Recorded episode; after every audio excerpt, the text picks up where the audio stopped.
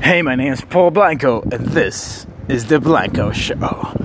Today, I want to share with you some thoughts that I have chatting with my mom and also at an event yesterday.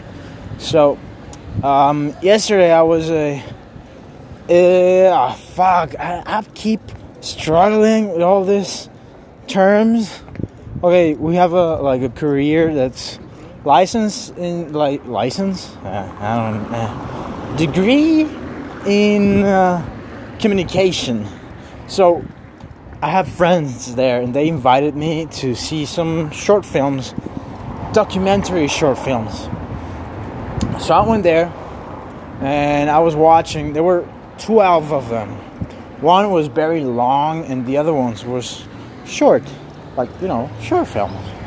But what I want to, when I, I mean, first my my man did a good job.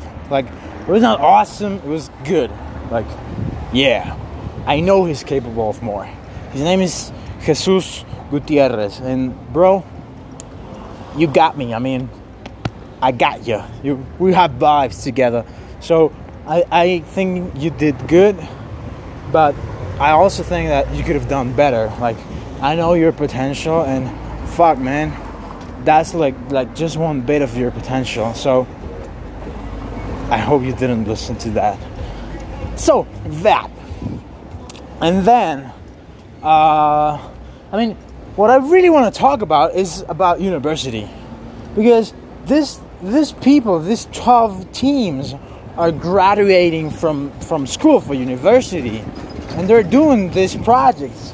And frankly two projects were good and were like good. None was awesome. And they're graduating. That is their final grade. And most of them were not even passable. Like most of them were even like nah. You know i've done better shit with my with my cell phone. And by the way this is like a um, I did a video vlog, a daily blog for a month, like one year ago. So everything what I was doing on my day, I was recording with my iPhone. I was editing on my Mac, like a pretty slow Mac, and then I was posting that same day or one day before. So I did all of that for 30 days. I edited music, you know, some intros and everything was just rolling and i did that. I don't know shit about their, what they're teaching in that school but i can tell you that was so much better. Like my stuff even though i have no fucking idea was so much better. And i think it's because i've tried it a lot. Like i've made a bunch of mistakes but my mistakes there were even better than their mistakes and they're graduating college so, what brings me to my table, to my mind, is these kids are graduating and they're not doing decent stuff, like not even decent. So I thought to myself, hmm, I'm going to enter to university now. I'm going to enter the psychology, and it's the same university, it's a local one.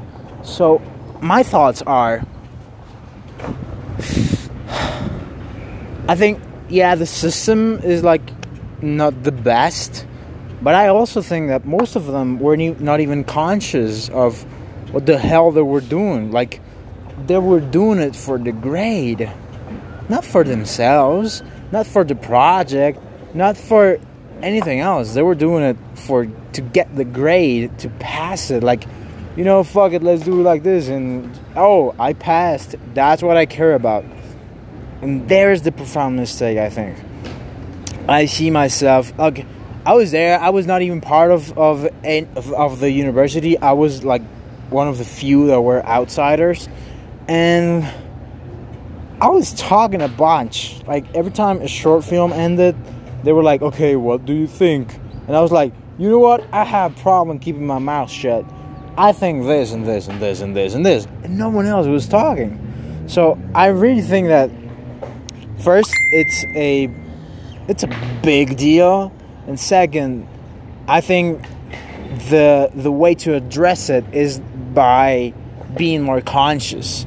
Like those two teams, one is my friend and the other one is someone I don't know. They're more conscious about their life than anyone. Like when they talked, you can tell. Like they're more aware. They have they're more mature, and the other people were just like, "Hey, pass me that beer," because it was at a bar. So they were like more playing, and I love playing. I I think playing is a great way to get things done and to get to creative processes.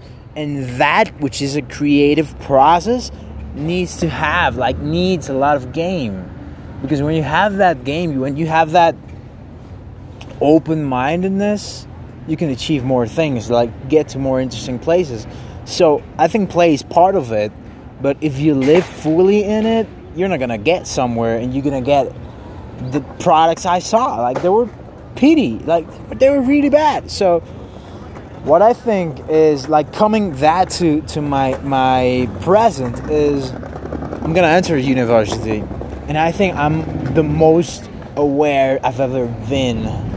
Like I I'm the most conscious, the more mature I've ever been. So in that sense, I think it's gonna be awesome because I'm there for the knowledge. I'm there for myself. I'm there for because of my own interests. I'm not there to just like make friends and hang out. And you know what? This is better than staying at bed at home. You know. I'm not in that sense. I'm not in that channel. So I think that being aware of of, of, uh, of the things that I want to do and the knowledge I want to acquire is is the thing. And I think most of them they're I don't I don't want to blame I don't want to blame age, but I think it it, it's involved in what type of life you've you've lived. You know, I've lived a pretty great life. I mean, I was on tour before I was graduating. I mean, I was jury of the state of the. You know, there were some plays that they needed to judge at state. You know, the whole state. I was judged there, and I was not even 18 like the actors were there and they were bigger than me and I was like already to judge. So shit, bro. Come on, man. Damn it. I'm in a um I'm in a park and some pigeon just shit on me on my my leg. I'm gonna I'm gonna get a nap. Yeah, I'm gonna pause this. I don't know if I'm gonna pause this. Shit, no, I don't know. I'm not gonna risk it. I have seven minutes on. Okay, I'm just gonna keep going. Um, so I think that because of I've led that many things, like being a judge, being juror, I don't know the word, being able to travel outside of Mexico, you know, living on my own, making money, being on tour with arts and stuff. I think that is really key to getting the the knowledge that I have, the matureness, and all of that things. So, in that sense, I think it's different. Wait a minute. ¿Me, prestaría una servilleta? Una paloma acaba de hacer en mi pantalón. Gracias. Just take a minute, boys.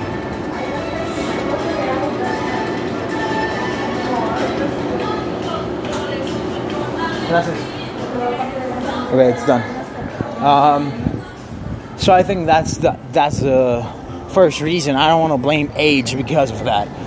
And in that sense, I think it's marvelous that I'm entering university at 22 because I think if I was 18, 19, entering to university, I think most probably, like, I want to say I was, I wouldn't, but most probably I will be more like them, more like play guy. You know, I'm playing here now. You, I just, I wanna, I wanna make friends. I wanna hang out. I wanna, you know, all these things.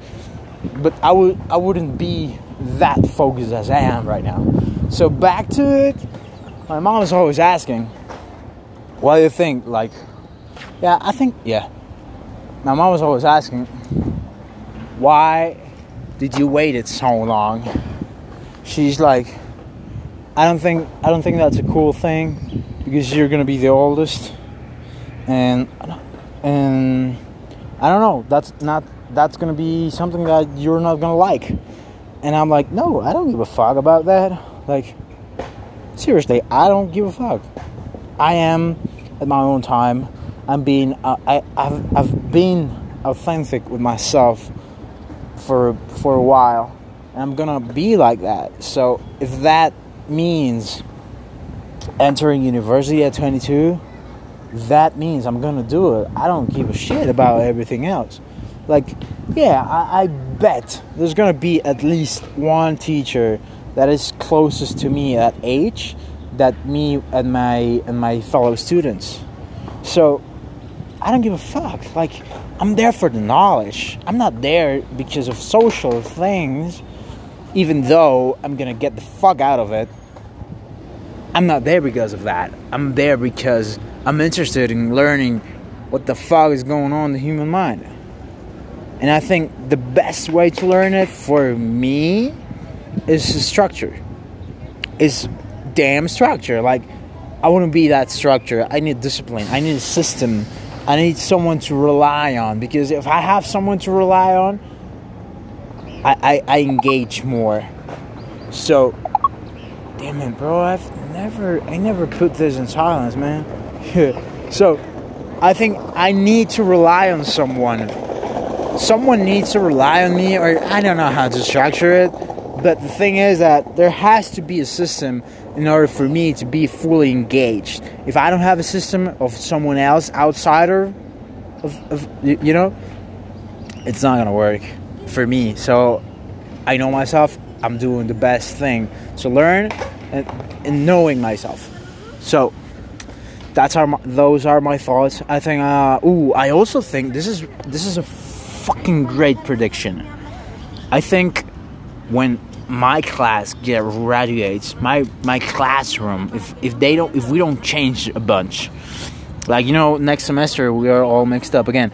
If we don't change that much, my semester, my classroom is gonna be the fucking greatest because I am there to to learn, but also I don't want to left no one behind. Like this is serious stuff. I if I if I am that mood, if I know that awareness, if I have that matureness, I'm not gonna let anyone down. I want to just make that clear. I'm not I'm not letting no one down. So if I see that someone has the ability, I'm I'm like, you motherfucker, you coming with me, like because I see something in you, and I'm not gonna let you waste that. And when the time is there. Like, I'm gonna be with the whole classroom. I'm gonna be the fucking leader of that classroom. I'm gonna take them to rock the fucking world. Period.